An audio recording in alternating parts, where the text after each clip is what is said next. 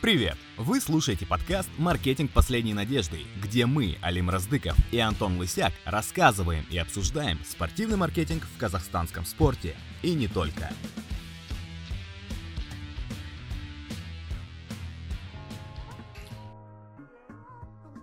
Всем привет, дорогие друзья! Мы рады вас приветствовать на третьем выпуске нашего подкаста «Маркетинг последней надежды». Очень приятно то, что вы нас слушаете, э, даете обратный отзыв. Приятно получать все ваши комментарии в директе, в личных сообщениях и везде, где только можно.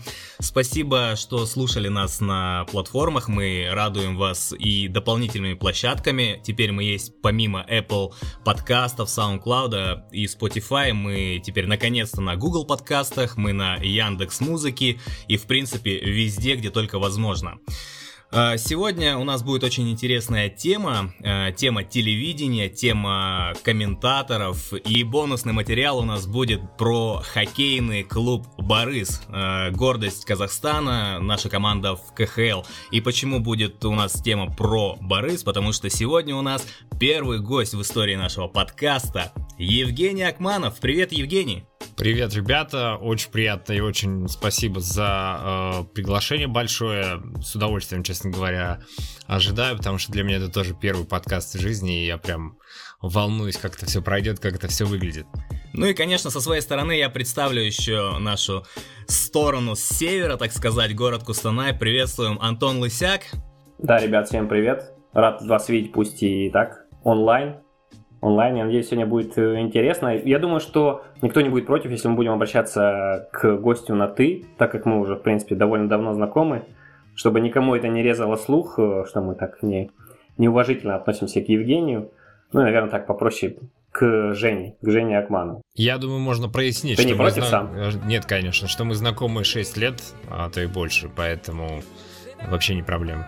Думаю, что мы можем, в принципе, начать. Для тех, кто не знает, Евгений Акманов – это известный в Казахстане журналист. Это человек, который очень много и долго комментировал футбол, хоккей, работал некоторое время в Борисе, если быть точнее, три с половиной года. В общем, человек э, имеет экспертные знания в нескольких сразу сферах, так скажем, поэтому для нас, как первый гость, это просто супер, наверное, находка, и мы супер рады, что это именно Жень. Ну, я тоже очень супер рад, что у меня, что я буду первопроходцем среди гостей, и с удовольствием поделюсь своими знаниями или опытом, который я приобрел как на работе в хоккейном клубе, так и в э, ТВ-эфире. Жень, давай начнем, наверное, с того, что тебя больше все-таки в широком смысле знают как комментатора. И э, в первом выпуске мы немного поговорили про комментирование в Казахстане, и сказал, ну, я сказал, что как бы у нас как таковой школы э, комментаторства нет. Может быть, вкратце ведешь курс дела людей, как ты попал в комментирование, как ты этим всем начал заниматься и в целом о своей работе э, в этой сфере. А, я абсолютно согласен, на школы нет, и по большей части все ребята, которые приходят, э, это самоучки, и много ребят совмещают работу, потому что невозможно работать и зарабатывать только одним комментаторством. То есть кто-то работает на радио, кто-то на ТВ, кто-то в печати и так далее. Я попал в 2007 году, до этого в детстве я очень интересовался спортом, я смотрел много трансляций, в какой-то момент у бабушки сел кинескоп, и я просто смотрел по Первому каналу вот трансляции биатлона, а, но, точнее, не смотрел, а слушал. Просто звук и представлял себе, потому что я очень много читал и представлял себе, как сейчас кто-то проходит дистанцию, выходит на, на стрелковую позицию и так далее. Вот. В 2007 я работал на телеканале КТК в отделе новостей. И тогда канал купил э, трансляции Кубка УЕФА. Это был предпоследний сезон. И еще в довесок шел Суперкубок УЕФА. В том году в Суперкубке играли в 2007 Севилья и Милан. И мне просто продюсер сказал, Жень, а, там мы вот приобрели трансляции, пожалуйста, посмотри, разберись и э, привлеки, значит, людей, которые будут это все дело освещать. Я такой, окей, я посмотрел, это Кубок УЕФА, я, ну, думаю, Жень, вот, наверное, шанс, потому что ты давно хотел, и до этого ты видел там только Жарков комментировал, а, ну, Жан Бесенбаев, Сергей Ролян. И я такой, все, я готов. Типа, я вот могу, я там как раз познакомился с Андреем Жарковым, его привлек. И первый матч мы с ним комментировали, это был Суперкубок УЕФА в 2007 году, Севилья-Милан. Вот, и затем у меня уже был опыт э, комментирования в одиночестве. Это был матч Бавария, э, Зенит. Там я очень прилично напортачил. Меня на какое-то время отстранили, но ближе к там, концу сезона или на старт следующего сезона, когда Кубок выиграл Шахтер, меня снова вернули в эфир. Вот так вот э, началась моя карьера. Очень хорошую практику мы получили все на э, тогда популярном спортивном канале KZ Sport 1. Который... Я, я помню, да, я был зрителем этого канала. Да, который базировался в Алматы на телевышке, но это, это на самом деле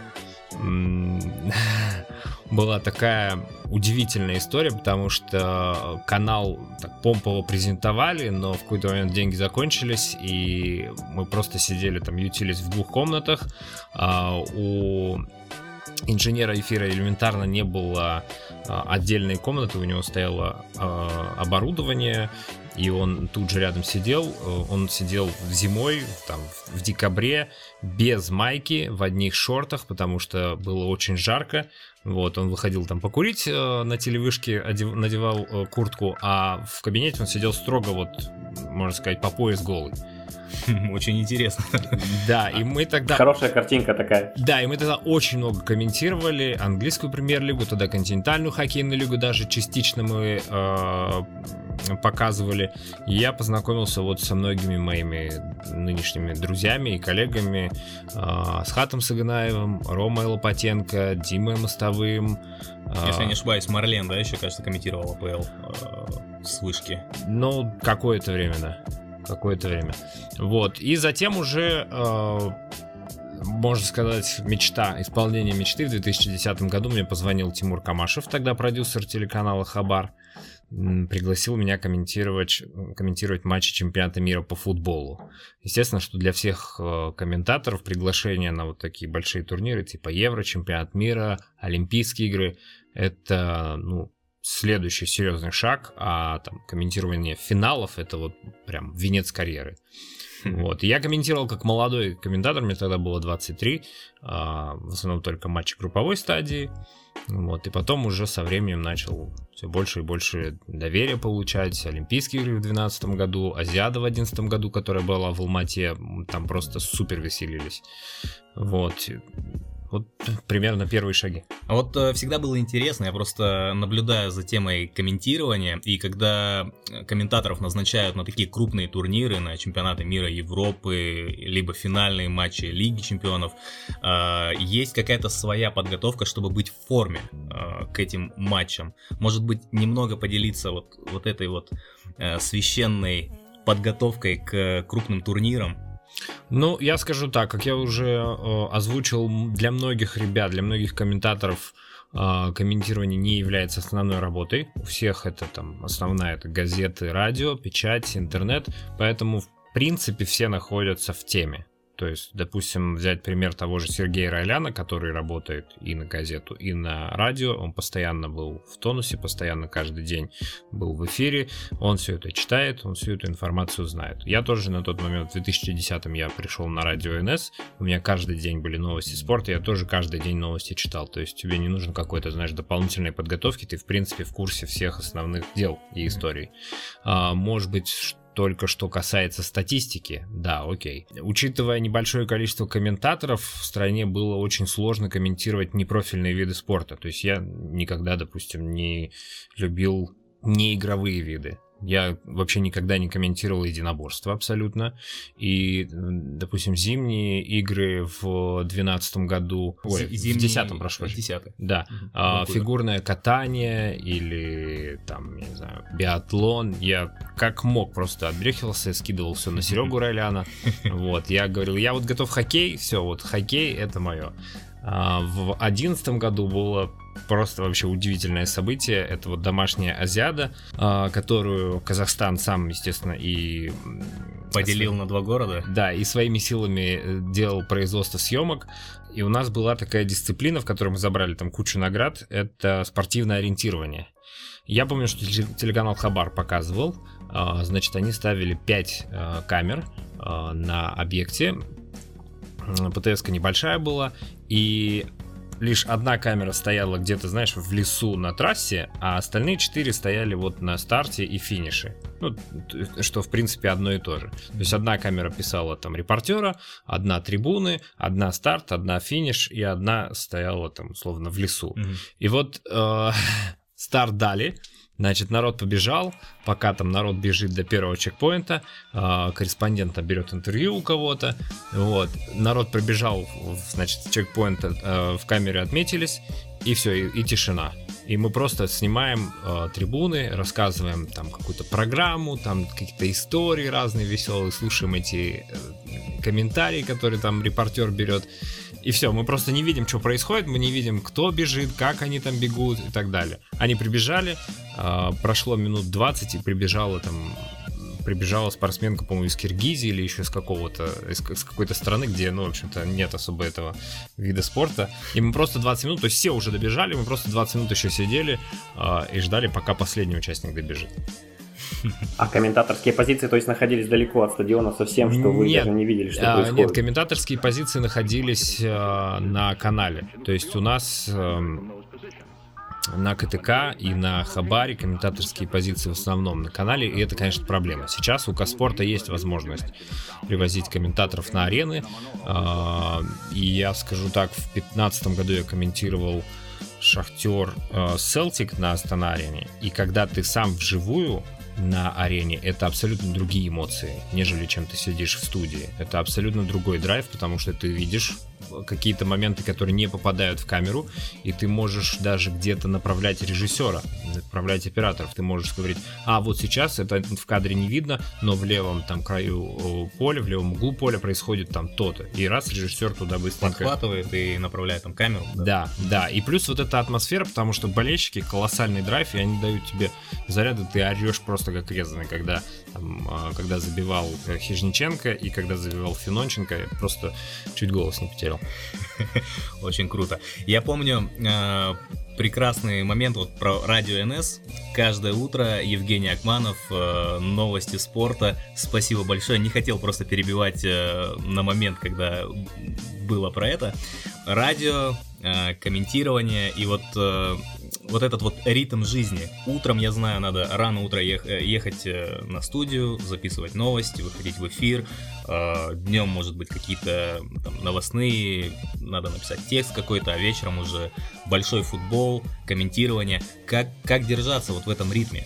Очень, э, очень сложно, потому что три дня подряд у тебя идут Еврокубки, а новости спорта на тот момент не было возможности, сейчас условно можно дистанционно записать на там телефон хорошего качества звук, да, и отправить аудио, и тебе там его подкорректируют, подрежут и выдадут в эфир. Тогда такой возможности не было, потому что телефонов э, такого качества записи, с записью звука не было. И тебе приходилось действительно вживую идти и все эти эфиры в там, прямую читать. А, и получалось так. Ночной матч, особенно осенью, когда а, переводится, европейское время переводится, у тебя матчи начинаются не в 0.45, а в час 45. Он заканчивается, ты идешь домой, только к 4 ты приходишь. В 7 тебе надо быть уже на радио. Ты спишь 2 часа, поднимаешься в 6 и потихонечку едешь на радио. Первый, э, первое утро, ну, утро среды, ты чувствуешь себя еще более-менее, потому что тебе там 23, 24, 25. Второе утро, утро четверга уже плохо. На утро пятницы ты уже просто зомби после матча Лиги Европы. Особенно Лига Европы там же еще сдвоенные были всегда. Да. Вот, то есть ты можешь даже два матча откомментировать, один в прямом, другом в записи, поспать два часа и ехать на следующий день на радио. А, а после радио ты не можешь поспать, потому что тебе надо ехать на канал, обратно возвращаться для того, чтобы делать э, обзоры матчей. Вот, ты только там часов в 7 заканчиваешь обзор, и у тебя есть там часа 3, чтобы поспать перед тем, как следующие матчи пойдут. Вот, это вот продолжалось в течение трех лет, с 12 по 15, когда Еврокубки были в полном объеме на телеканале КТК. И да. это было, да, это было очень затратно. Не, не, не, непростая такая судьба комментатора, э, в Казахстане особенно, да, получается? Да, когда еще были э, Олимпийские игры в 2014 году, и мы работали их э, с э, Райляном на Хабаре, то нам просто вот так с Сережей дали вот такую большую распечатку нашего расписания на Хабаре. Мы еще берем наше расписание на февральская, там как раз плей-офф начинается в Лиге Чемпионов. Мы берем вот так, и вот у нас просто голова кругом идет. Еще у каждого радио, у, каждого, у Сергея еще газета сверху, и ты думаешь, а как вообще как все успеть? Ну, как-то успевали. В 2015 году КТК с, э, с правами они довели до конца, и потом он ТВ начал работать, насколько я помню, с правами Лиги Чемпионов, Лиги Европы. Что случилось в этот момент? Почему КТК отказался от прав, а он ТВ это, эту возможность перехватил? Ну, скажем так, то время стало одним из самых успешных для казахстанских клубов, даже не одним, а самым успешным для казахстанских клубов в плане попадания в групповой этап Лиги Чемпионов и Лиги Европы. И чтобы все понимали, производство трансляций ложится на бродкастеров. То есть одно дело, когда ты сидишь на канале, тебе приходит сигнал, ты просто его принимаешь э, и транслируешь. Другое дело, когда у тебя матч, и ты должен перевести кучу людей в Астану. Гнать ПТС. Гнать ПТС, да, заказывать там сигнал, заказывать спутник, э, поселить всех людей. А, то есть это очень и очень солидные затраты. Прям, ну вот очень. То есть Каспорт, как там, государственный телеканал, ну, может, наверное, позволить себе. А, для КТК это было сложно, как, в общем-то, и для ОНТВ. То есть, получается, КТК, он ТВ, они не ожидали, да, то, что там казахстанские клубы будут играть так далеко, и что не а. надо будет производить контент. Были, скажем так, забавные случаи, когда ты заходил там в бухгалтерию, какие-то документы заносил, там подписывал, и тетушки в бухгалтерии на КТК говорили, Жень, ну что там, когда наши уже вылетят, уже столько, столько денег на них, да, столько денег мы на них тратим. Вот, поэтому, да, э, никто особо не рассчитывал, или, может, я не могу сказать, что не хотел, но не рассчитывал, что наши клубы будут заходить так далеко, и это будет нести такие дополнительные серьезные потери потери. Кстати, именно на ОНТВ у меня состоялся такой полноценный дебют в качестве комментатора благодаря Жене. Он меня заметил, или я не знаю, как это произошло. Работая в Кайрате, я прокомментировал матч Сервена Звезда, Звезда Кайрат из, из Алматы. И после этого я оказался на ОНТВ. Женя сам, оказывается, не помнит эту историю, я ему просто переложил, рассказал о своей судьбе немного. Ну, э, я достаточно много тогда читал э, там наши блоги на Sports.ru, э, и я сам был молодым, и я сам получил шанс в какой-то момент. И я понимал, что условно надо помогать и надо давать. Это, это та благодарность, которую ты там, высказываешь тем людям, которые тебе в свое время помогли. Ты видишь молодого человека, который старается, который хочет что-то делать. Может быть, на, на Sports.ru бы тогда ребята, э, Багажан Абуов, я думаю, ты его знаешь. Э, Бага наверняка нас послушает. Бага работает на Sports.ru, да, он работал в Кайрате. Э, Бага писал блог, там, по-моему, про Ливерпуль, что ли, я его пригласил Алимжан Аскаров, который сейчас на Сетанте, он тоже там ВКонтакте вел группу подпольно, знаешь, мы пытались выяснить, кто это, и он думал, что мы его хотим наругать, но мы нас наоборот хотели его поощрить, и я его тоже пригласил на ОН ТВ для того, чтобы человек хотя бы посмотрел. Причем время, первое время он вообще не хотел комментировать, потому что он очень стеснялся, но сейчас вот он очень много работает. Петя Воликов то же самое, комментировать вообще ни в какую не хотел. Хотя мне очень нравится не могу сказать талант, но его подача, подача, эмоции, да, его экспрессия, то есть у Пети с этим вообще порядок полный. Антон комментировал на ОНТВ, я помню эти матчи, там даже час 45 я ради того, чтобы послушать э, друга, поддержать где-то, включал ТВ, помню матч э, Ювентус играл с кем-то, я ВКонтакте еще Антону писал слова гимна, чтобы это попало как-то в эфир, чтобы была какая-то интересная подача, и очень приятно то, что это было э, в прямом эфире. А, вы работали вместе, Антон, Женя. Э, Антон, как бы ты оценил Евгения как руководителя, если можно это так говорить? Да, это сложно оценить, честно говоря, там как, как руководителя, наверное, потому что наша работа с Женей касалась только там оплаты, оплаты работы и назначения на матчи. То есть каких-то там супер руководительских, знаешь, планерок или чего-то такого у нас не было. Там э, была работа над ошибками на первых порах, то есть мне говорили там, я где-то не те буквы тяну, какие нужно. Ну, в принципе, такой прям, как, как начальника я Женю не ощущал, больше как э, старшего, знаешь, коллегу по цеху.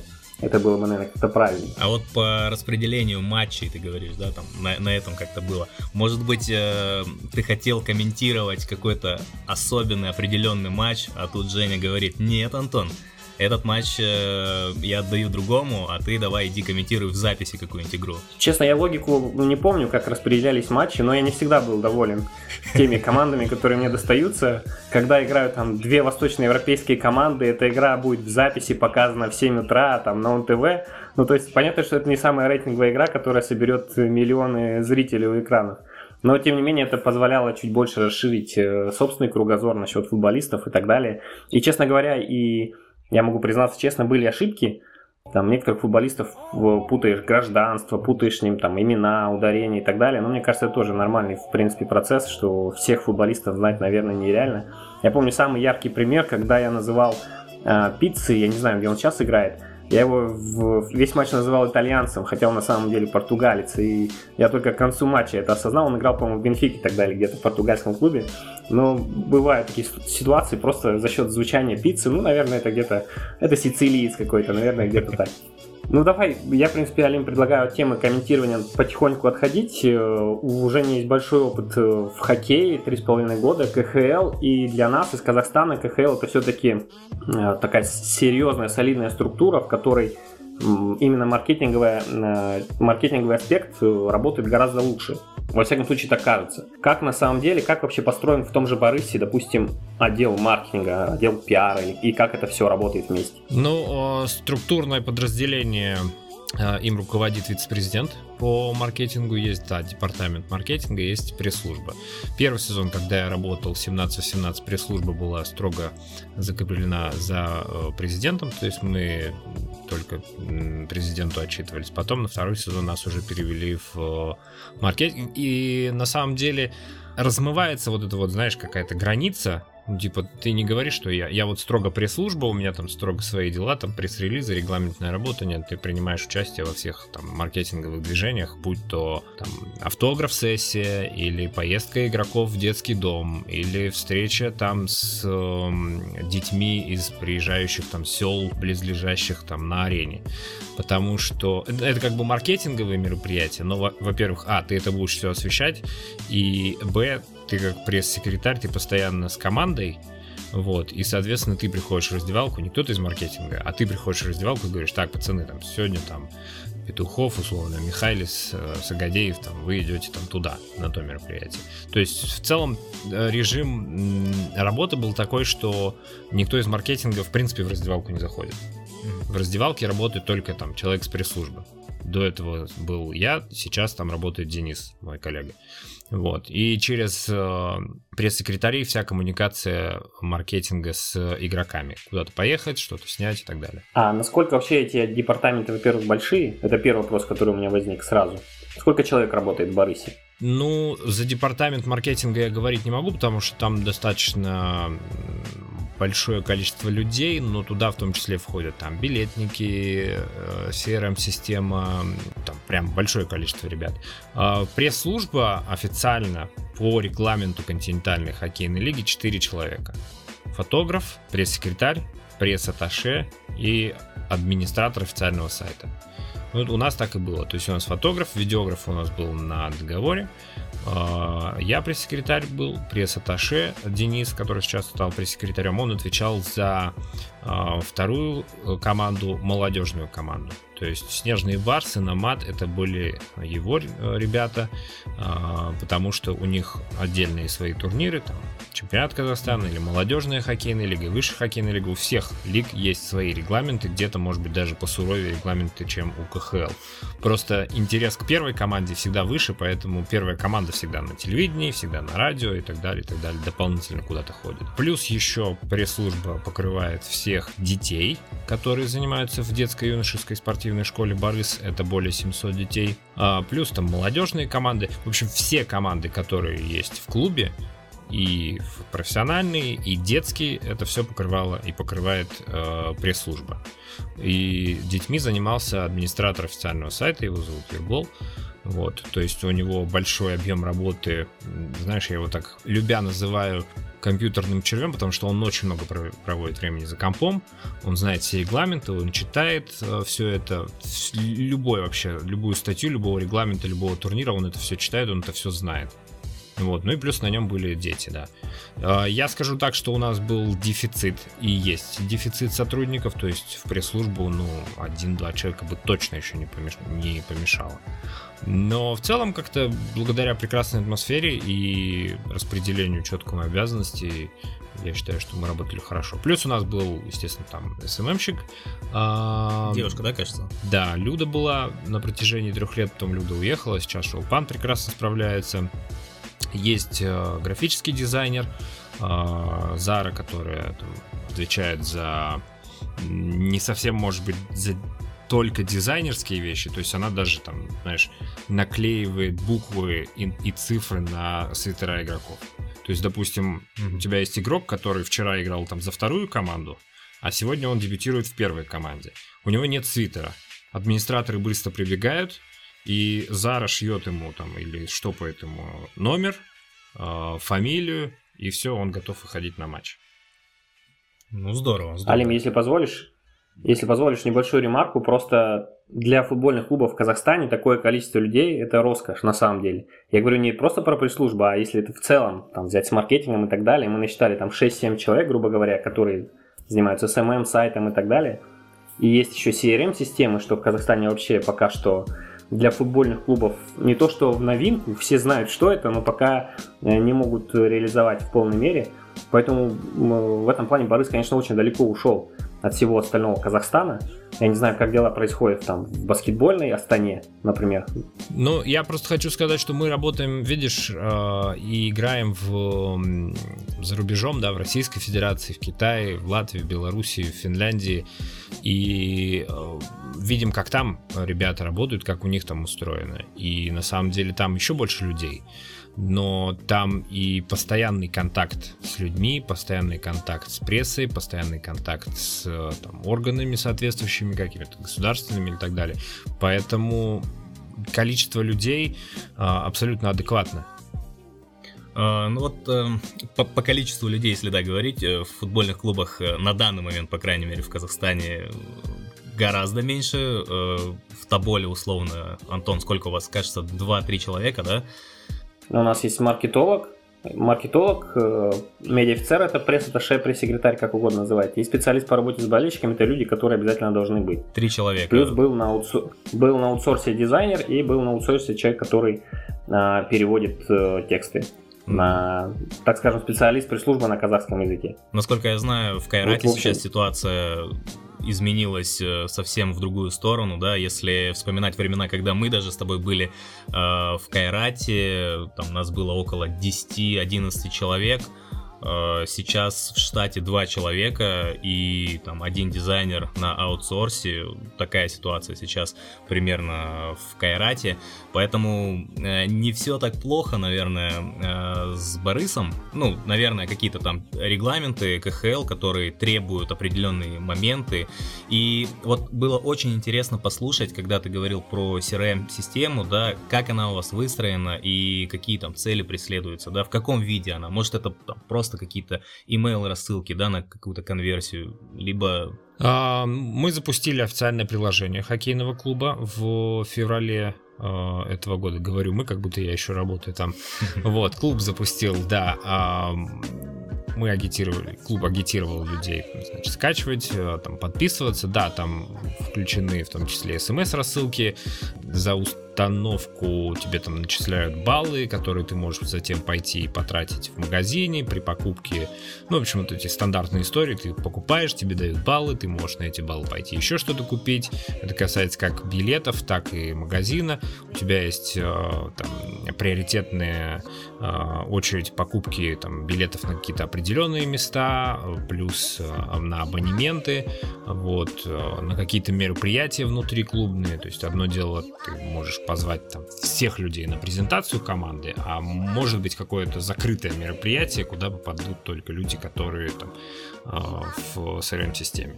Вот. И если я не ошибаюсь, в феврале-марте приложение скачали около 30 тысяч человек. Ну, это отличный результат с учетом того, что арену вмещает 12 тысяч человек, да? Да, но нам очень и очень сильно э, помогли два матча в Алмате. То есть Борис прям здорово провел вот эти игры, как в спортивном плане, так и в маркетинговом плане. Обыграли Спартак. И трактор. И трактор. Да, как по посещаемости, так и там по продажам, по, ну, в общем, по всем составляющим Алмата была просто прекрасна. Кстати, если мы вот вспомнили там трактор, условно э, хотелось бы спросить про работу помимо там Астаны Алматы, какая работа ведется по регионам? То есть, есть ли задача у Бориса стать клубом э, там, флагманом всего казахстанского хоккея, ну, он таковым и является, наверное, но чтобы за него болели не только в Астане, но там, например, в Кустанае или знаю, в Актубе, в Уральске, потому что у нас, я часто вижу в городе, в Кустанае, что люди ходят там в кепках, в шарфах трактора, потому что Челябинск это 300 километров, и для людей в какой-то мере Челябинский клуб даже ближе, чем, э, например, тот же самый Борис.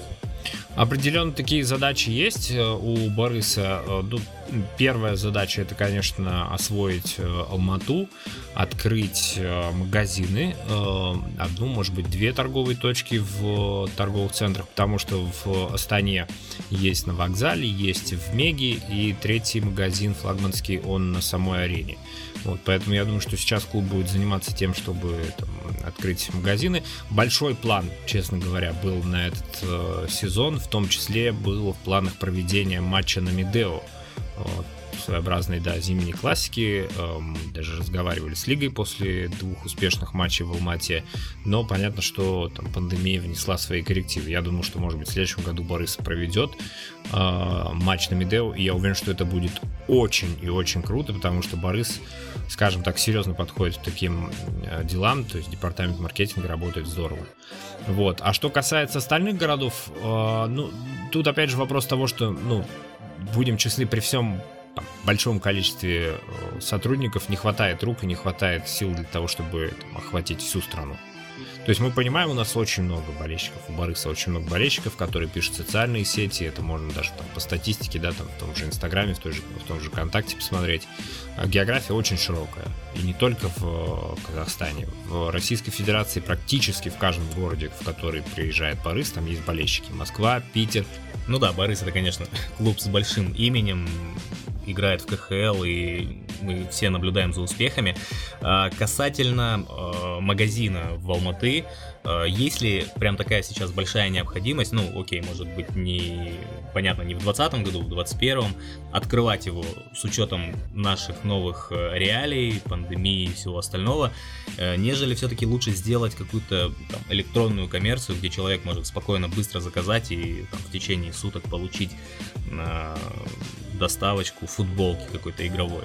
Ну, электронная э, доставка есть, ну, в смысле, доставка есть у магазина, то есть внутри страны э, продукция доставляется. Просто я предполагаю, что есть люди, ну, в основном, наверное, это люди более возрастные, олдскульные, которым важно там прийти, посмотреть, потрогать, выбрать, примерить на себя. Поэтому там небольшой какой-то магазинчик в одном из торговых центров, я думаю, что это будет абсолютно здорово для всех. Есть отличный просто пример вот цен, магазина в Мега Силквей в Астане. А, там магазинчик очень небольшой, оформлен в стиле ледозаливочной машины. Ну и по mm. размеру такой же. То есть это не прям магазин где-то там какое-то пространство, это более корнер, да? Да, да, это можно назвать такой торговой точкой, вот, где продается все основное. Свитера, э, какие-то аксессуары, типа там, э, не знаю, ручки, брелоки, кружки и так далее. Шайбы. Шайбы очень хорошо народ покупает прям. Вот, поэтому такой, если открыть там в аэропорту, сейчас важно, э, в столичном, и там в Алмате, я думаю, это два основных направления работы для департамента маркетинга. Кстати, КХЛ как-то регулирует вопрос атрибутики, то есть, что вот э, клубу необходимо, например, в этом сезоне обязательно выпустить ну, там, форму, не знаю, шарфы, ну, грубо говоря. То есть есть какой-то регламент от, от, от лиги, что нужно сделать, что должно быть, минимум какой-то? А, честно говоря, я не могу точно утверждать. То есть Насколько я знаю, коммерческая деятельность клубов это коммерческая деятельность клубов, и клубы сами там регулируют свои вопросы по наполнению э, официальных магазинов. Но я могу вполне ошибаться, потому что я не читал регламент по маркетингу именно настолько глубоко. Просто недавно посмотрел, так скажем, немного готовился к разговору и читал, что КХЛ выкатил такой семилетний план для клубов, семилетний план развития, где там расписали по пунктам, как нужно работать с болельщиками, что нужно делать и так далее. Я думаю, может быть, там есть какие-то э, моменты про эти вещи. И вообще про этот семилетний, семилетний план, он работает, и слышат ли в клубе именно исполнители, или это все остается на, на уровне руководства? Нет, исполнители однозначно слышат, э, то есть э, тот же запуск системы CRM это один из пунктов исполнения, да, улучшение работы с болельщиками в плане там, создания дополнительного контента. А, то есть в этом году там Борис запустил собственную студию в дни матчей прямого эфира. Мы понимаем, что там, сейчас даже прессу да, клуб не имеет возможности там, пускать и а, контактировать с игроками. То есть все интервью проходят в онлайн формате. Соответственно, нужно болельщикам давать как-то больше информации, и клуб просто берет, организует собственную студию, куда приходят в том числе игроки, или там репортер стоит э, рядом со скамеечкой, общается с этими игроками. Поэтому э, лига в том числе стимулирует э, работу в этом направлении каждый год, подводя итоги там коммерческих успехов и отправляя дотации в клубы. То есть клубы каждый год получают деньги от лиги и эти деньги рекомендованы. Я не говорю, что они обязательно на это тратятся, но эти деньги рекомендовано тратить на улучшение качества трансляции, там, потому что есть города, в которых ну, трансляции там, оставляют желать лучшего. Улучшение там освещения на арене. Есть арены, где ну, освещение совсем плохо, плохое. Есть там арены со старым табло. Там, в Новосибирске вот недавно поменяли табло, и из этого сделали прям такую чудесную целую историю. Там было, знаешь, что это еще старое советское табло, где буковки вот так вот. А, такие желтенькие, да? Да, да, да, да, да. Вот, сейчас там адекватный там куб, адекватное табло. Вот, поэтому лига очень стимулирует работу именно по улучшению продукта хоккея в плане digital, в плане э, работы арен, чтобы люди приходили и получали удовольствие. Лучший пример в этом плане это, конечно, Йокерит. Приезжать в Финляндию это просто колоссальное удовольствие. А, все супер, а, Борис, понятно, все отлично с ареной, а, все отлично с освещением, табло, я уверен, отличное, там на четыре стороны, плюс вот эти вот дорожки, которые по, вокруг крутятся. Трансляция тоже окей, идет хорошо. Куда Борису вот эти вот деньги рекомендовано вкладывать? Рекомендовано вкладывать в улучшение э, контента для социальных сетей, в развитие YouTube канала, в улучшение, наверное, в покупку оборудования для проведения там пресс-конференций. То есть, э, условно, раньше там, тренеры, игроки приходили в пресс-центр, живую общались с прессой, и все окей. Сейчас э, там, все клубы там докупили или докупают, или должны докупить камеры для того, чтобы поставить их в раздевалках, ноутбуки с э, хорошим качеством, там, с хорошими веб-камерами, для того, чтобы э, хоккеистам не надо было никуда по арене ходить и там рисковать. То есть все арены работают в рамках так называемой чистой зоны, где хоккеисты зашли через один вход, зашли в раздевалку, отработали, вышли на лед, отработали, пришли там, поели, и также через этот вход вышли. То есть хоккеисты принципе, уже там Бориса того же на протяжении четырех месяцев не ходят по арене и не контактируют практически ни с кем. Ни с детьми, ни с другими командами. Строго. Своя команда, своя раздевалка, э, столовая, один вход. Поэтому лига просит, да, то есть для того, чтобы, ну, это коронавирусные какие-то требования, да, для того, чтобы ограничить там передвижение игроков, сделать все возможное, чтобы это, э, интервью проходили, там, хорошего качества была, картинка и так далее, и так далее. Если мы по, про тему контрастов говорим, может быть, есть какие-то контрасты в плане маркетинга, в плане отношения к работе с болельщиками, какого-то entertainment а на стадионе, на в арене.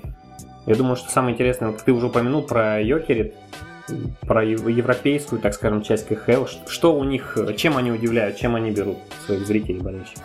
Я считаю, не только я, а многие мои коллеги с департамента маркетинга, что основная проблема бары с арены сейчас это невозможность продажи там алкоголя. а, потому что это культурно спортивно-культурный объект, э, там не развлекательного толка, там дети рядом, то есть школа рядом, поэтому алкоголь продавать сейчас там нельзя. Это существенно снижает посещаемость, существенно снижает э, интерес там, зрителей. Э, в том же, к примеру, Челябинске э, в фойе стоят вот, там 10-20 кранов пива подряд, и народ даже там нет, как на Борис-арене, дверей в чашу арены. Там просто вот фойе, ты подходишь, и у тебя сразу же уже лед. Mm, там народ даже не садится на свои места. Там народ просто идет, берет пиво и вот так вот стоит с краю и смотрит. Места пустые, просто народ стоит, пьет пиво и смотрит хоккей. Это к пониманию о том, как важен алкоголь на, площ... на а, арене. В Хельсинки э, первое, что бросается в глаза, когда ты заходишь на арену, это оформление. Там потрясающие обои, вся арена обклеена вот так хоккейными обоями, и ты сразу попадаешь вот в эту какую-то атмосферу. Два, там открыты бары, там открыты магазины, там очень большая движуха на самой арене, и народ туда приходит, знаешь, может быть, даже не только просто хоккей посмотреть, а там присесть в баре, пообщаться, покурить, выпить, это там все разрешено. А, сама арена, там прямо на арене открытый такой ресторан, то есть народ сидит там, пьет пиво или пьет вино и смотрит хоккей. Вот. А, плюс, как мне кажется, ну, у нас, в принципе, нет с этим проблем. У нас очень и очень толковый диджей на арене, его зовут Норик. Но музыка на арене тоже очень важна. Там прям орган, а, вот эти вот, знаешь, как, как НХЛ. Да, да, да. И это вот как-то, это у тебя из детства, это вот в крови, когда ты только начинал смотреть хоккей, и это сразу тебя привлекает. А, то есть есть города, к примеру, там, Нижнекамск, там еще играет, по-моему, доктор Албан mm-hmm. или, э, я не знаю, там, London Goodbye, прощай, как, как кто это поет? Пора домой. Вот такие группы. А здесь вот ты в Хельсинки приехал. Я не говорю, что в Нижнекамске это плохо. Ну, народу может это нравится. Просто э, в Хельсинки мне как-то ближе было именно в плане там музыкального оформления. Э, что еще? Ну, Питер очень рядом с Хельсинки э, в плане активностей в э, фойе. То есть там тебе и программки продают, там тебе и ходят талисманы. Питере, конечно, огромная, я считаю, огромный приток людей обеспечивают очень красивые девчонки из группы поддержки. То есть есть девчонки, которые танцуют в чаше, и есть девчонки, которые ходят прямо в фойе, фотаются с народом. А, по-моему, Ska Sisters а, называется их а, группа. Очень красивые девчонки, и народ прям толпами около них тусуется. Вот. Что еще? Какие еще города. Москва, мне очень нравится, как работает Спартак в этом плане. Спартак делает тематические матчи. А, а, да, вот этот вот, э, где они там старые автоматы, старая форма, там классическая, да, какая-то игра. Да, вот ретро, там матч какой-нибудь условно. В этом плане очень здорово работает Спартак и Северсталь. А, они там регулярно несколько раз за сезон там проводят какой-нибудь ретро-матч или специальный матч в специальной форме. Очень круто. Вот. А, Причем, если говорить о ретро-матчах, даже, наверное, не ретро, а тематических. Йокерит, мы когда были в прошлом году в Финляндии, а, мы встречались с департаментом маркетинга, там с нами, со мной полетел с командой руководитель департамента, и мы встретились, значит, с хозяевами, которые показали нам просто свое расписание. И у них в расписании, значит, там, ноябрь, э, и там схема тематических матчей. Там матч для детей, там матч там для, не знаю, матч рок-музыки, там все приходят там в черном, матч такой. Еще большое восхищение вызывает работа авангарда, несмотря на то, что, скажем так, в спортивном плане мы основные соперники, особенно последние два года, потому что мы боролись за победу в дивизионе. В маркетинговом плане э, ребята делают колоссальную работу, потому что они вынуждены разрываться между двумя городами, Омском и Балашихой. И у них такая небольшая компактная арена в Балашихе, но там тоже все очень здорово, и табло, и музыка, э, и там мы, мы когда играли в декабре в прошлом, мы попали на детский день, и там дети помогали там продавать что-то. Э, в фойе э, у моего коллеги, пресс-секретаря Авангарда Олега, там был помощник, молодой пацан, 10 или 12 лет, он типа маленький пресс-секретарь. То есть он ходил, там что-то записывал, там что-то интервью брал. Вот. То есть э, когда ты делаешь какие-то тематические матчи для определенных слоев населения, для детей, там, для мам, для еще кого-то, это тоже очень-очень здорово. А, очень интересно, на самом деле, было вот э, послушать про клубы, про то, как э, они работают. А, Финляндия, Йокерит, супер крутая там условная арена. А, я вспоминаю, буквально недавно э, был в Москве и посещал Динамо, новый стадион а этот стадион, он и футбольный, и хоккейный. И мне очень понравилась э, сама вот эта конфигурация, вот этот бар, где можно там с одной стороны посмотреть футбол, с другой там хоккей, либо а, какой-нибудь концерт условный, или баскетбол. А, по твоему мнению, какая лучшая арена на данный момент в КХЛ, если условно не брать э, Финляндию, которая, я как понял, тебе очень запомнилась и понравилась?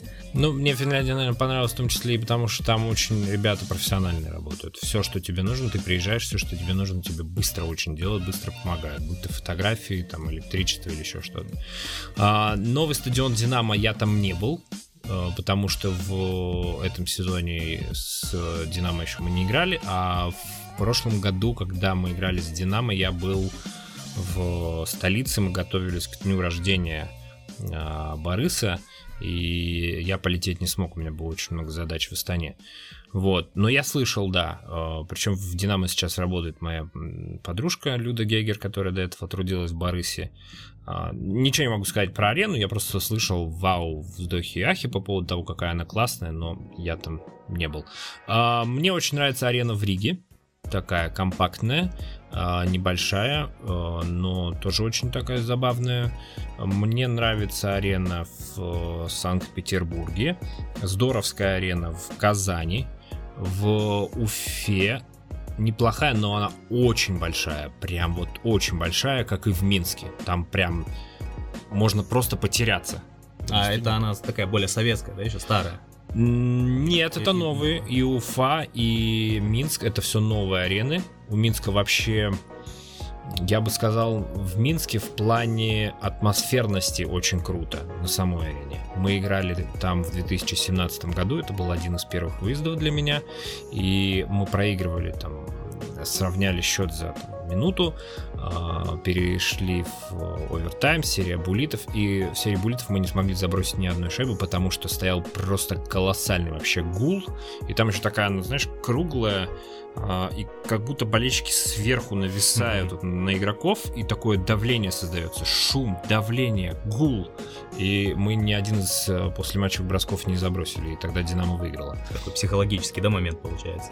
Да, да, там очень любят хоккей в э, Минске, я говорю, даже вот сейчас в сентябре, когда Борис сыграл, при э, серьезной такой нестабильной обстановке в городе, там была приличная очень посещаемость, 4,5, по-моему, тысячи, и атмосфера там всегда очень классная в Минске. Ну, то есть вот топ-5 я бы выделил Минск, Питер, Казань, э, Хельсинки, ну и э, Астана, конечно. Борис-арена. Да. Ну, Алим тему стадионов не мог обойти стороной. Только в прошлом подкасте про стадионы мы поговорили и снова эту тему поднял. Женя, еще один вопрос бы хотел задать насчет Бориса. Я читал про Йокери, что у них э, условно спонсоров они могут наносить на форму каждого отдельного хоккеиста, что у топ-звезды может быть там один партнер, у какого-то другого хоккеиста другой и так далее. Это в плане того, что ну, Йокерит не только в организации матча интересный, но и подход именно к продвижению к рекламе партнеров. Я бы хотел узнать у Бориса, какие были в последнее время, может быть, интересные активации со спонсорами, с партнерами, может быть, может быть, были такие же матчи выставочные. Я, честно, от хоккея довольно далек, и не совсем в, в этой теме разбираюсь. В общем, были ли какие-то в последнее время интересные активации спонсоров у Бориса? И какие, если были, то какие? А, ну, лучшее, скажем так, партнерство, на мой взгляд, которое сейчас есть у клуба, это партнерство с Фонбетом.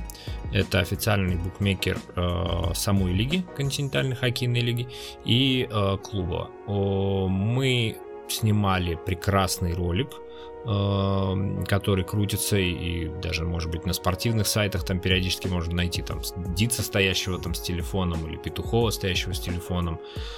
Из каждый месяц мы выбираем лучшего игрока по версии FonBet, то есть FonBet там агитирует людей приходить к ним на сайт, регистрироваться и голосовать там за э, игроков, которые лучше себя проявили там за какой-то период.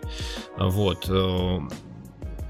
Что еще? Да, этому игроку потом дарится статуэтка. Ну, в общем, такая вовлеченность э, болельщиков в плане там голосования, в плане коммуникации с игроками э, достаточно приличная у, у фонбета. Это вот, на мой взгляд, лучшее. А, совсем недавно, в ноябре, эм, другой партнер клуба, компания Алюрафта, делала активацию, ну, такая, не сказать, чтобы прям супер активация, но я имею в виду, что была съемка с э, Дицем и с новым Chevrolet Tahoe. А, то есть это вот то, что недавно вышло, да, как раз? Он в пальто таком э, бежевом. Да, да, да, да. Он ездил там по городу, он катался там на льду, выезжал на этой машине э, на лед Борис Арены. Вот, то есть эм, Борис понимает, что основной актив клуба это игроки. Uh, понятно, что самим игрокам это не всегда очень нравится, потому что там тебе, у тебя условно там три основные звезды, там Диц, Михайлис и Старченко, и все их хотят. Все, и на интервью, и с детьми встретиться, и туда, и сюда, и они порой просто устают и начинают э, нервничать, потому что они это влияет на их личную жизнь, на их там, тренировочный процесс, туда надо, туда, туда, туда.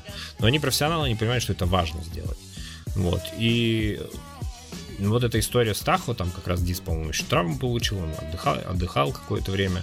Вот, там все тоже, тоже здорово получилось. Он сделал интервью на льду, он сделал, потом поехал там в какую-то гостиницу большую в Астане, там еще поговорил, покатался с этим на этой машине. Ну, в общем, тоже неплохо.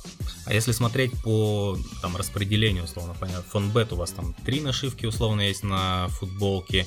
А по соотношению, сколько спонсоров обязательно должно быть э, от КХЛ, а сколько на футболке ваших личных спонсоров? А, от КХЛ спонсоры идут в основном все на льду и на, на, бор, на, бор, да, на бортах, там, мегафон условно, а на форме это уже клуб э, сам регулирует. Естественно, главное место занимает генеральный партнер в лице э, фонда националь... национального благосостояния, а там уже дальше как придется. Ну да, там шлем э, со всех сторон, э, плечи, э, спина, такие традиционные самые ходовые площадки. Кстати, про Дица.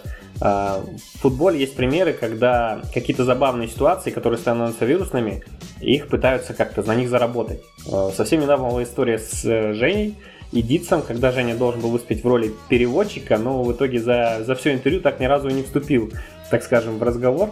А, как-то эту историю не пытались обыграть в ваших социальных сетях, э, я, честно, не увидел.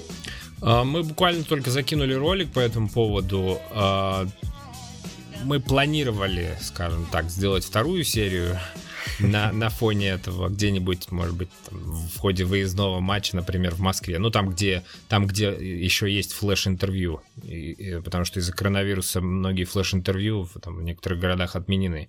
Вот, но как бы я уже не в Борисе, поэтому не получится. А тогда, да, получилось абсолютно случайно, потому что Даррен спокойно разговаривает на русском, и мы пошли на флеш, я говорю, тебе нужна моя помощь? Он говорит, просто побудь рядом, если я не пойму вопрос, ты мне его переведешь. Хорошо, ладно. Ну, он понял все вопросы, поэтому переводить ничего и не пришлось. Ну, на самом деле, эта ситуация стала такой э, интересной и смешной именно за счет э, интервьюера, да, который так интересно подал. Евгений, спасибо за вашу помощь, да, и вот, вот эти все моменты. Ну, это комментатор Саша Олейник, с которым мы в таких э, хороших рабочих отношениях, и, скажем так, Саша не применет возможность, точнее, не упустит возможность э, уколоть, где-то приколоть, поэтому это нормально. На самом деле, да, очень э, такой виральность получил ролик, э, разошелся по различным спортивным порталам, и лично мне было очень приятно смотреть и по-дружески посмеяться э, не над Женей даже, да, а вот над всей такой ситуацией.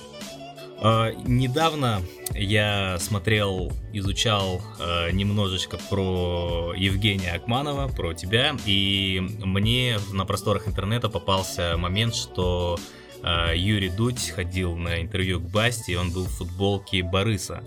А тогда ты сказал то, что не знаешь, как это произошло, там, э, возможно, Юра где-то купил и просто надел ее.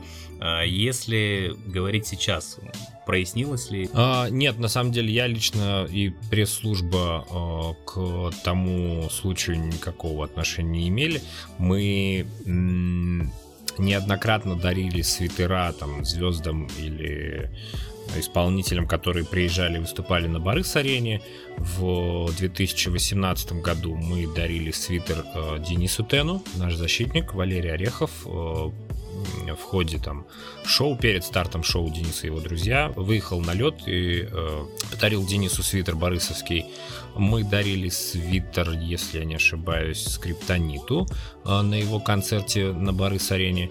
А как свитер оказался там, у ребят э, до сих пор загадка, да? Да, ну там старый свитер, на самом деле, свитер, по-моему, 15 -го года, так что я могу предположить, что это еще как-то до меня все это произошло. Но, с другой стороны, очень такой хороший пиар получился. А, однозначно, ну то есть э, в там, российском шоу-бизнесе сейчас э, есть определенное количество казахстанских э, там, звезд, там, Сабуров, Замат Мусагалиев, и я уверен, что многие из них там болеют за Борис, ну или хотя бы каким-то образом там следят, да, за казахстанскими именно спортивными командами, в том числе и за Борисом. Но если, если подводить э, небольшой итог с маркетинговой точки зрения разговора, я бы хотел у тебя э, спросить. Ты поработал 3,5 года в такой большой лиге, и я думаю, ты все равно так или иначе следишь за казахстанским футболом, казахстанским спортом. Ты в чем видишь основные проблемы именно с этой точки зрения, с маркетинговой, пиар, рекламной и так далее в Казахстане? Футбол, хоккей, баскетбол, нет разницы, именно внутренние турниры. Я уже сказал по ходу нашего разговора о том, что главный актив любой спортивной команды это игроки. И э, для того, чтобы, наверное, привлекать э, там, людей на трибуны, для того, чтобы привлекать э, там, людей, покупать какие-то вещи клубные, на мой взгляд, нужно задействовать больше игроков. Как бы они этого там не избегали, как бы они этого не хотели, вот, э, именно игроки это те люди, которых все знают, которых там многие любят, и именно игроки это главный инструмент для там продвижения организации как, э, как бренда. Поэтому я могу точно сказать, что у игроков там, хоккейного клуба Борис в контрактах четко прописано, что клуб э, имеет возможность там, в любое время привлечь игрока к маркетинговым и медиа-активностям. Э, наверное, это ну, у кого-то, может быть, прописано это и в казахстанском футболе, если нет, то это определенно то, что надо прописать, чтобы игроки участвовали в э, мероприятиях, э, контактировали с людьми. Именно игроки это главный двигатель э, продвижения клубов. Я про телевизионные права хотел бы спросить, потому что в Казахстане часто об этом говорят как о проблеме, что вот в Англии там все клубы получают, футбольные клубы получают большие деньги от телетрансляции, от телеправ, в КХЛ, насколько я знаю, тоже есть определенный э, там, процент, какую-то сумму клубы получают. Если не сложно, немного расскажи о схеме, как это все происходит, как делят эти деньги, по какому принципу, и как считаешь, когда это придет уже в Казахстан? А, у меня была картинка, но, по-моему, удалил я ее, распределение денег КХЛ. Ну, то есть, э, лига распределяет э, деньги между клубами, в том числе и за появление на ТВ, за продажу трансляций. Европейские клубы типа Динамо Рига, Йокерит э, получают значительно больше денег, потому что от телевизионщиков у них доход выше. Борис, э, если я не ошибаюсь, 6 с лишним миллионов рублей получил э, вот по итогам минувшего сезона за там, ТВ. В общей сложности Борис получил что-то в районе 20 25 миллионов рублей. А часть из них складывается, исходя из там, спортивного результата, то есть выход в плей-офф, выход во второй раунд, что-то благодаря вот э, появлению и там, ТВ-интересу. Если смотреть так, э, на каком месте Борис тогда находится среди всех клубов КХЛ э, примерно? А, непримерно, я скажу точно, Борис на шестом месте по количеству полученных, э, полученного дохода от, от этой деятельности за, 2000, за сезон 2019-2020. Но мы должны понимать, что э, сезон был прерван сезон не был доигран, и вполне возможно, что Борис поднялся бы и повыше. Однозначный лидер там Йокерит, по-моему, с Рижским Динамо они очень много денег получили именно за ТВ-права. Вот, а Борис а, был, скажем так, успешен везде и в плане ТВ, и в плане там, спортивных результатов. Лучший результат спортивный за там, всю историю КХЛ команда показала. Поэтому такое высокое место. Ну а в общем бюджете, я не знаю, открытые цифры или нет, э, для Бориса насколько эти деньги вообще значимы? То есть 25 миллионов рублей, это может быть капля в море или это очень большая сумма, которая закрывает, я не знаю, там э, условно всю академию Бориса, группу подготовки детей, дюшаль, как это называется? Какой процентаж, да, ты имеешь в виду? Я... Да, да, да. Насколько это вообще важно для клуба? Ну, это хорошие деньги для клуба, однозначно. А, но, скажем так, зная цифры по бюджету, я бы не хотел приводить какие-то там сравнения. Вот. Но это хорошие деньги, однозначно. Это хорошие деньги. И, наверное, главное, что э, означает приход этих денег, это показатель работы всех э, служб клуба. То есть как команды, так и там маркетинга, э, пресс-службы, руководителей, которые понимают, как важно там не только хорошо играть на льду, но и использовать там какие-то свои медиа-активности и маркетинговые возможности и а, присутствие на ТВ. Это очень важно. Сам ты как считаешь? Просто есть расхожее мнение, что без спортивных результатов работа маркетинга, работа пиара, она бессмысленна. У тебя какое мнение на этот счет? То есть возможно ли это э, существовать, существовать маркетинг без э, высоких спортивных достижений? А, я считаю, что нет. Я считаю, что спортивная составляющая выше гораздо. И она очень важна. Если команда не может быть и не бывает успешна, то, конечно, сложно э, зарабатывать. В, по крайней мере, в там, России и в Казахстане. Э, в Минске, к примеру, или в Риге команды, ну, в этом году Минск играет очень хорошо, но в там, предыдущие сезоны команды играли Э, не очень хорошо, не выходили в плей-офф. При этом там по-прежнему была хорошая покупательская способность, хорошая посещаемость и, как следствие, хорошие доходы клуба. А Бориса, я думаю, если бы команда играла не так хорошо, как там, предыдущие два, два года, да, то, соответственно, и доходы были бы ниже. Поэтому здесь прямая зависимость однозначно. Супер здорово пообщались э, про КХЛ, про Борис в целом. Э, небольшой флешбэк э, в наше начало. Переносимся к ТВ немножечко. Основные проблемы спортивного телевидения сейчас, которые есть в Казахстане, у нас по сути там Каспорт, Ситанта, Казахстан, да, условно, но возможно есть какие-то проблемы, которые можно как-то решить. На, на, на твое мнение, основные проблемы и как их можно решать? А, я скажу так. Я три с половиной года не особо работал на ТВ, так изредка очень появляюсь, поэтому мне сложно сказать о том, как сейчас, прям детальную картину. Но я могу просто напомнить, давайте вспомним там пять лет назад. Мы не показывали практически ничего за исключением английской премьер-лиги и Лиги чемпионов. Сейчас э, Каспорт появился, и он стабильно, устойчиво получает деньги, стоит на ногах и делает большое количество там, трансляций, как э, за пределами страны, так и внутри страны, чемпионаты по дзюдо, по борьбе, по теннису все турниры, по волейболу. Я понимаю, что, может быть, у этих там, турниров не такой высокий рейтинг, да, но как бы то ни было, у Каспорта основная задача это показывать национальный Э, национальный спорт, своих спортсменов на европейской международной арене, с чем, я считаю, Каспорт в целом хорошо справляется. Вот, Ситанта, расширение семьи Ситанты, появление там в эфирах э, казахстанских граждан Ситанты Лайв, Ситанты Плюс, и мы видим, что там и там уже казахскоязычные комментаторы работают. Это все способствует развитию государственного языка. Это все способствует э, тому, что зрители э, смотрят э, именно на своих каналах и именно своих комментаторов смотрят и слушают. Это тоже очень важно. Плюс этого сезона Ситанта сделала, я считаю, шикарный подарок людям, э, разведя звуковые дорожки. Теперь у всех есть возможность выбирать. Это важно как для зрителей, так и в том числе и для самих комментаторов, потому что а, когда ты комментируешь там 5 минут и 5 минут молчишь, это немножко выбивает из тонуса. Ты можешь какой-то важный момент потерять, ты можешь его не прокомментировать, не высказать свою точку зрения, как бы ты этого не хотел. А сейчас при двойной дорожке, при разведенной дорожке у тебя такая возможность есть.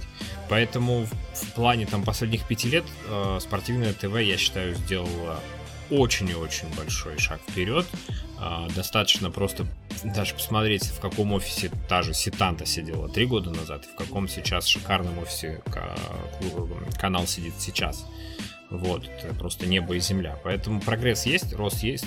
Надо просто продолжать поддерживать ту работу, которая ведется, да, там, комментаторов, редакторов, трансляции, и тогда все будет еще лучше. А основная проблема, я считаю, наверное, в том, что пока у нас нет достаточного количества информационно-аналитических программ с э, ребятами, которые могут прийти, спокойно рассказать, подсказать.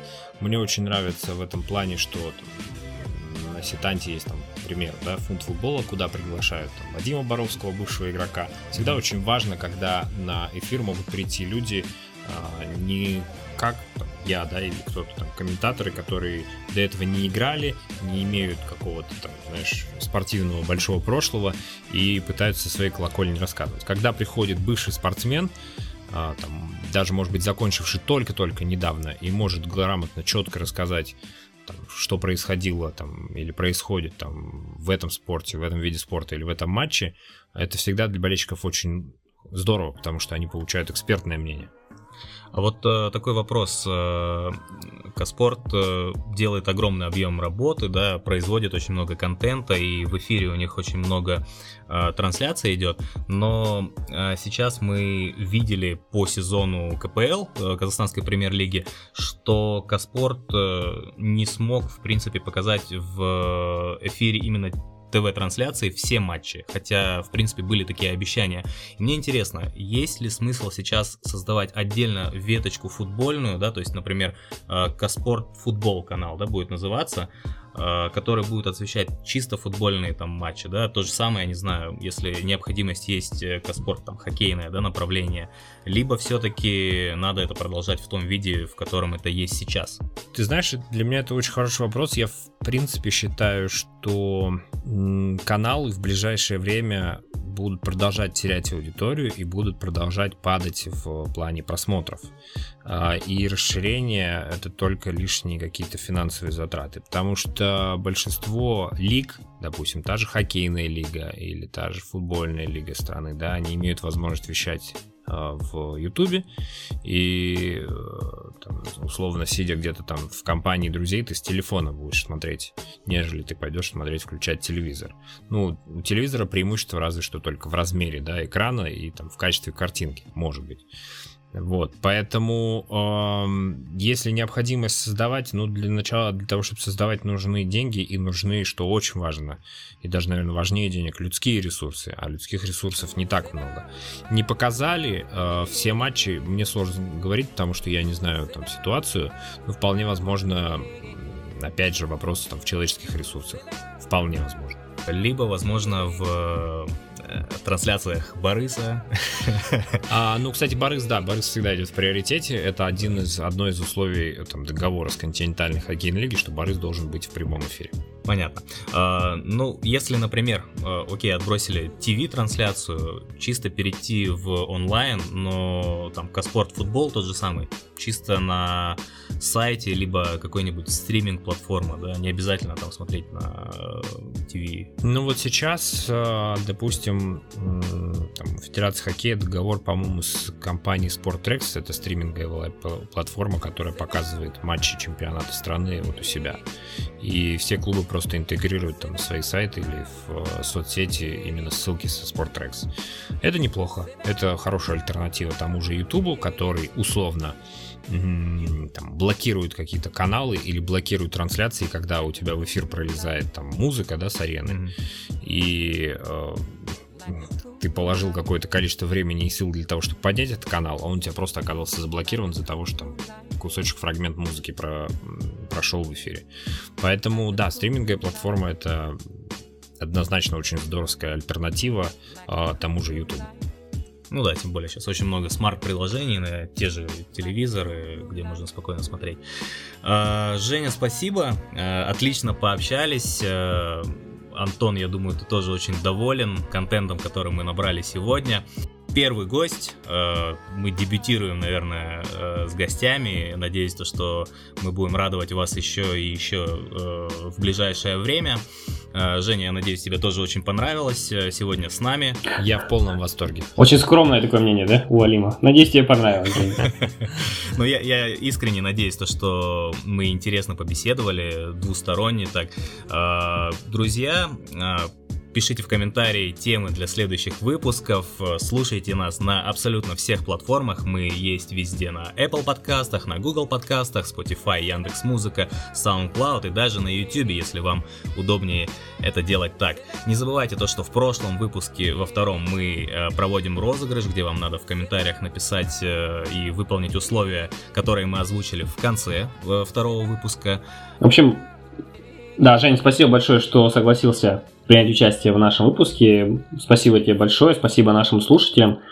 Может быть, есть какое-то последнее слово о маркетинге для Казахстана? Такое послание потомкам. Послание потомкам. А, продолжайте поддерживать казахстанские команды и казахстанских игроков. А, я как человек, который работал и работаю с, именно с казахстанскими хоккеистами в том числе, получаю колоссальное удовольствие, потому что их рабочая этика, их э, энергетика, их подход к делу, их профессионализм э, колоссально просто выросли за последние годы, и общаться с ними, и работать с ними, и дружить с ними – это одно удовольствие. Да, спасибо, Жень, спасибо всем слушателям. На этом мы, наверное, прощаемся. Алим Раздыков, Антон Лысяк и наш первый гость Евгений Акманов. Спасибо большое. Пока-пока.